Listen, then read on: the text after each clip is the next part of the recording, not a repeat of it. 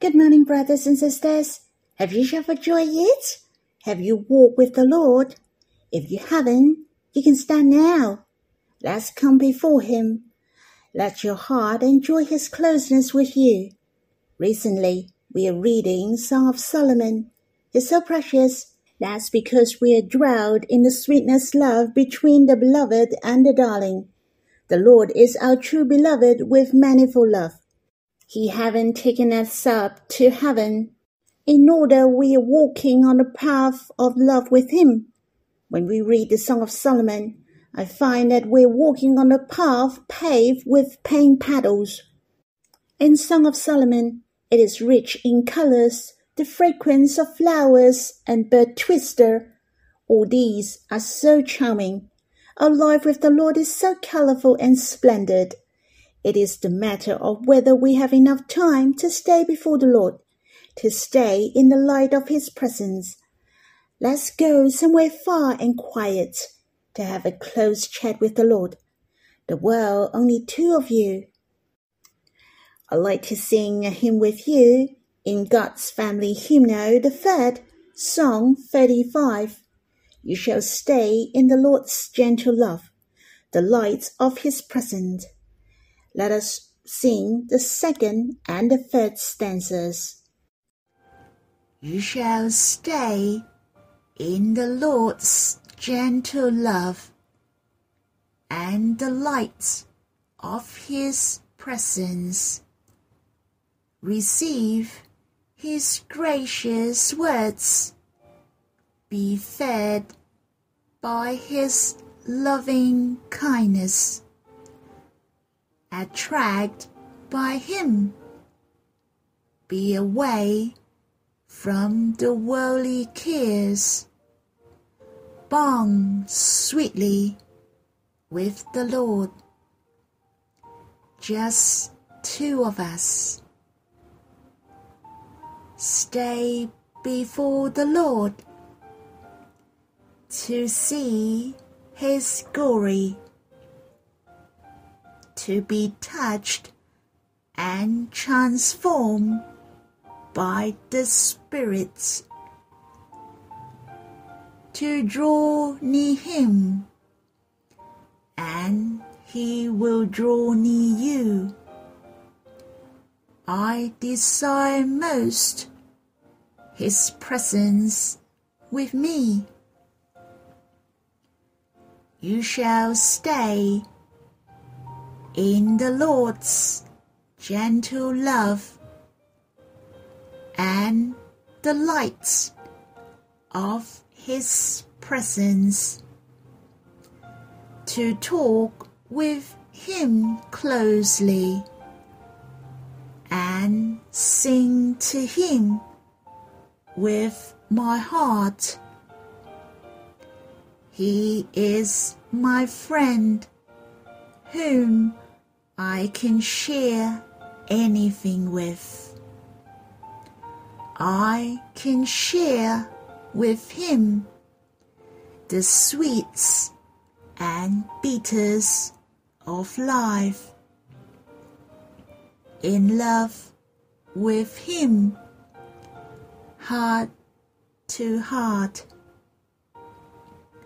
Stay before the Lord to see his glory,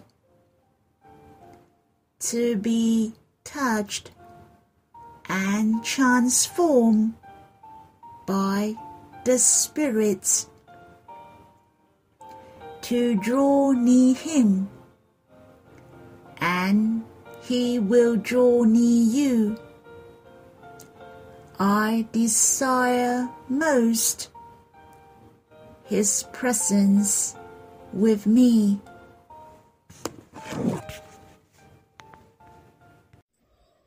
Only the name of this hymn has drawn my heart.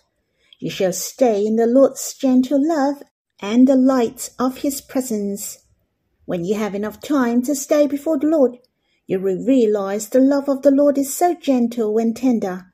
If you have enough time to enjoy him, to be satisfied spiritually, then you will realize there is only you and the Lord in this world. It's all about the two of you. Not only we, but the Lord desires to have those moments as well. And the hymn also mentioned, when we stay before the Lord, we're touched and transformed by Him. We will change into His likeness. It's so good. He always takes the initiative to draw near us. In fact, before we draw near Him, He's ready to draw near us. When we're ready, He's already there for us. I hope all of us and myself can enjoy His gentle love and the glorious light of His presence every day. Truly, you can talk freely before Him. You can talk with Him just about everything. How He wants to share with you all things. He is more than happy to share with us even His glory, His royalty, and His throne. What else we cannot share with the Lord? The Lord really wants to be heart to heart with us. I hope we grab this privilege to stay before the Lord, to enjoy and draw near Him. We will read the translation again. You shall stay in the Lord's gentle love and the light of His presence. Receive His gracious words. Be fed by His loving kindness. Attract by Him. Be away from the worldly cares. Bond sweetly with the Lord. Just two of us. Stay before the Lord to see His glory, to be touched and transformed by the Spirit, to draw near Him, and He will draw near you. I desire most His presence with me. You shall stay in the Lord's gentle love and the light of His presence to talk with Him closely and sing to Him with my heart. He is my friend whom I can share anything with. I can share with him the sweets and bitters of life. In love with him, heart to heart. Stay before the Lord to see his glory, to be touched and transformed by the Spirit, to draw near him, and he will draw near you. I desire most his presence with me.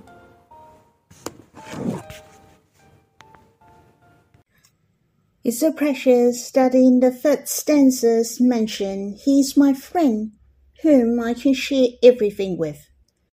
There is nothing that I shall keep from sharing with him. I can share with him the sweets and bitters of life, even the small and happy things in my life. Still, I can share with him. He's more than happy to listen to my sharing. Well, we have such a wonderful Lord. You can't give up to stay in the light of His presence, can you? Should we worship and pray? Lord, What a privilege and right that you have given to us, that we can come before you and pour our hearts before you. O oh Lord, it's not only our enjoyment, but you also enjoy us to stay in the light of your presence. Lord, you love to hear our big and tiny matters. You love to hear our voices and our sharing, whether it is the sweets and bitters of life. You love to get involved. You long to share with us. Lord, how precious we can enjoy your loving kindness with full confidence. Lord, may you move us so that we treasure to stay in the light of your presence, to draw near you closely. May you draw our hearts to you. Brothers and sisters, I hope you have time to quiet before the Lord and have a close chat with Him. Let's stay longer in the light of His presence and think of Him. He's more than happy to be with you, and He treasures to spend time with you. We can stop the recording and draw near the Lord first, and come back later to read the Bible. May the Lord bless you. Brothers and sisters, we will read in Song of Solomon, chapter 3, verse 2. Shall we read the verse? I will rise now and go about the city, in the streets and in the squares. I will seek him whom my soul loves. I sought him, but found him not. In chapter 3, verse 1, the darling sought whom her soul loves but she couldn't find him. The darling was on her bed at night time. Let us read verse 1 again. On my bed by night I sought him whom my soul loves. I sought him, but find him not. Obviously, you couldn't find whom her soul loves, but she has improved. Especially it mentioned, I will rise up. What have you been reminded of? I think the darling has made a decision. She said to herself, I will rise now. So she prepared to take action. She said she will rise now. That meant she has decided to take action. She thought of her beloved. She made a decision when she thought of her beloved. It is important to rise up. Brothers and sisters, we also tell ourselves to rise up again and again. We shall rise up and love the Lord. But how? Here it tells us that our mind and our faith are very important. We shall have these two things to fly into the sky. Then the darling rise up to seek the beloved and go about the city, into the streets, and in the squares. So she left where she was, her home, she left her bed, which was her weakness. Though it was not a good idea that she went to the streets and in the squares, yet the darling has taken a great step forward. It is a reminder that we shall rise up, but we have to take action as well. The most important movement is to start from our heart first, to think of the Lord in our hearts. Our hearts shall long for Him and trust in Him. We have to exercise our faith to make a decision by our motivation. That is to make the move to come before the Lord. Here it reminded me the parable of the prodigal son. Do you remember how did the prodigal son turn around? You can read in the Gospel according to Luke chapter 15. He thought of his father. He thought of the abundance of his father. He thought if he apologized to his father sincerely, his father would accept him, and he even prepared what to say to his father and how to apologize to his father. Even he was willing to forsake the status of being his son. He rather served as a servant in order to gain his father's acceptance. He may not understand his father's heart well, the heart of the loving father. But you see, the prodigal son, his returning is the fault of his father first, and as well as the acceptance of his father. So he determined to do one important thing initially, that is to return to his father. in the Gospel according to Luke.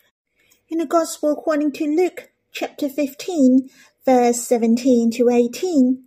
But when he came to himself, he said, How many of my father's high servants have more than enough bread, but I perish here with hunger?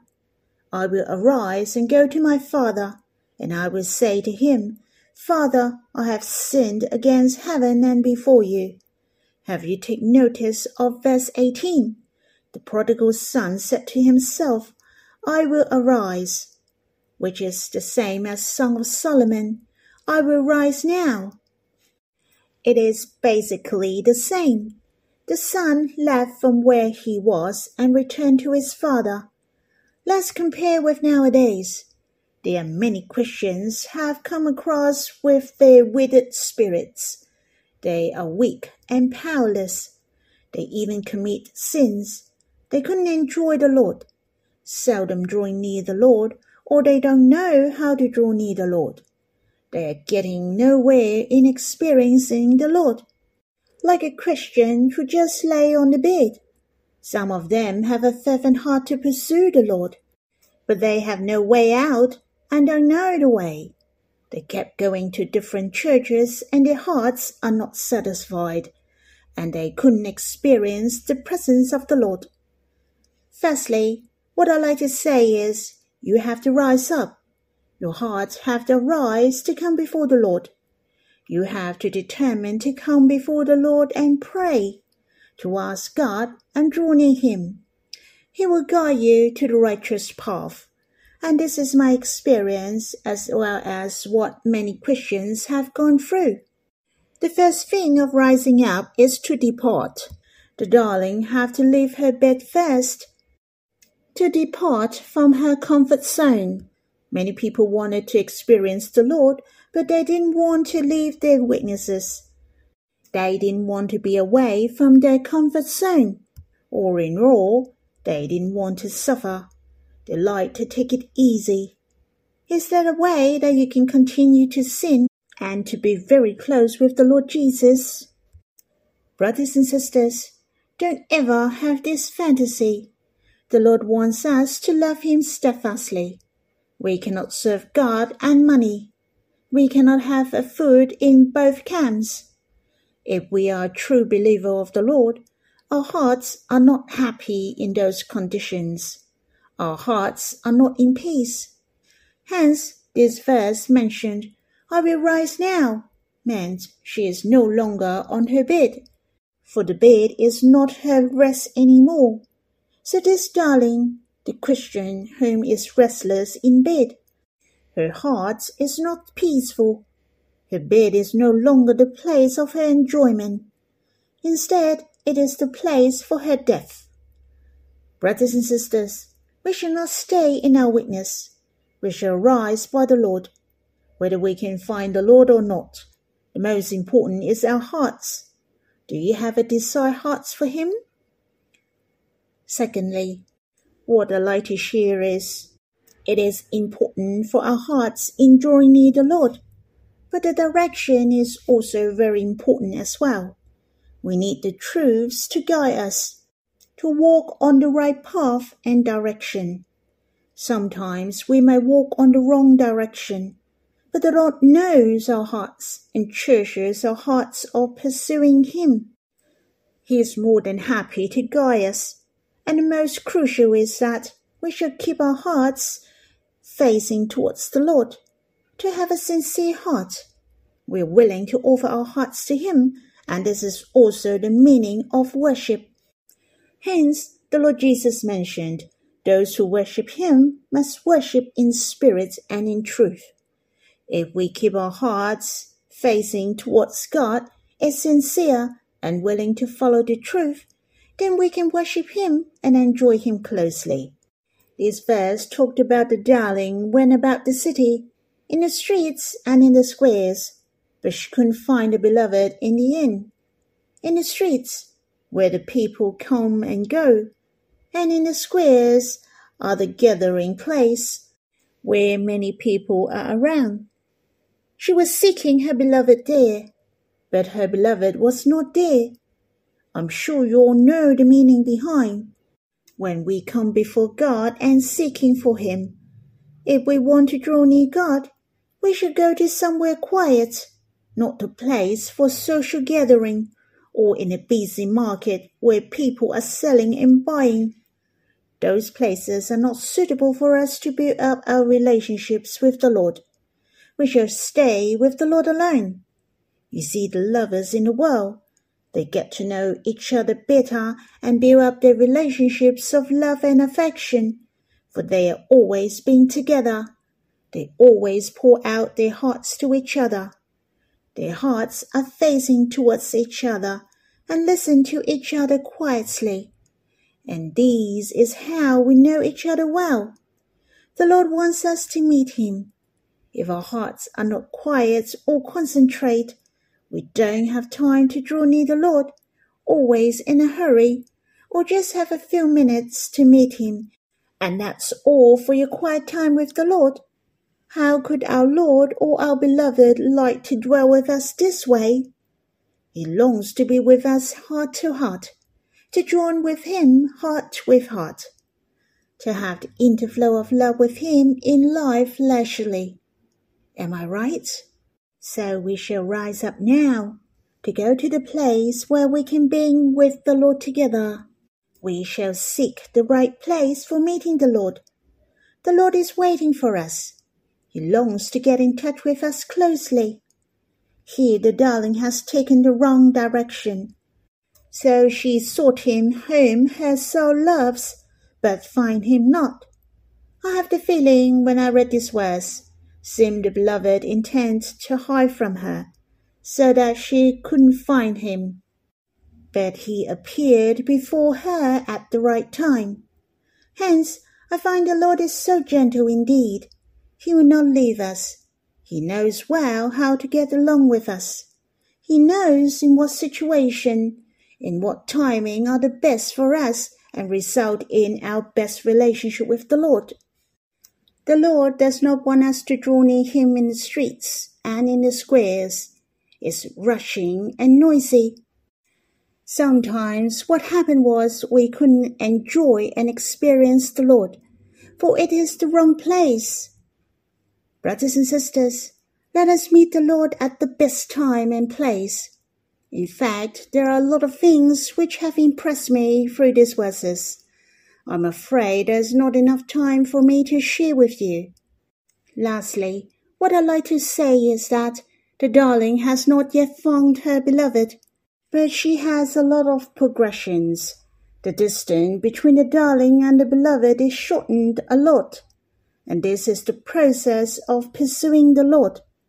Firstly, our relationship with the Lord like come and go, for this was my experience, or you may be different, but it is not the same anymore. I can experience His closeness or His presence at any time but I know the Lord appreciates my pursuing of Him along the way. He appreciates very much my heart of seeking Him and gaining Him. Sometimes I may not get it right, but the Lord saw it and He knew. The Lord also appreciates our hearts of wanting Him and gaining Him. Hence, I really enjoy the Bible said, He will quiet you by His love. Not that He will voice out for everything, but His presence is with us to go through everything. Sometimes a meaningful silence is always better than a meaningless words. He keeps you in secret. He makes all things work together for our good secretly. It's so precious. The Lord appears to those who loved him. We shall hear his voice and we will gain him. And during the process of pursuing, not only we gain the Lord, our hearts are gained by Him as well. Brothers and sisters, I hope you have time to quiet yourself and be with Him face to face alone. Not that you are in the streets or in the squares, but in His chambers under the apple tree to enjoy the praising with the Lord. May the Lord bless you.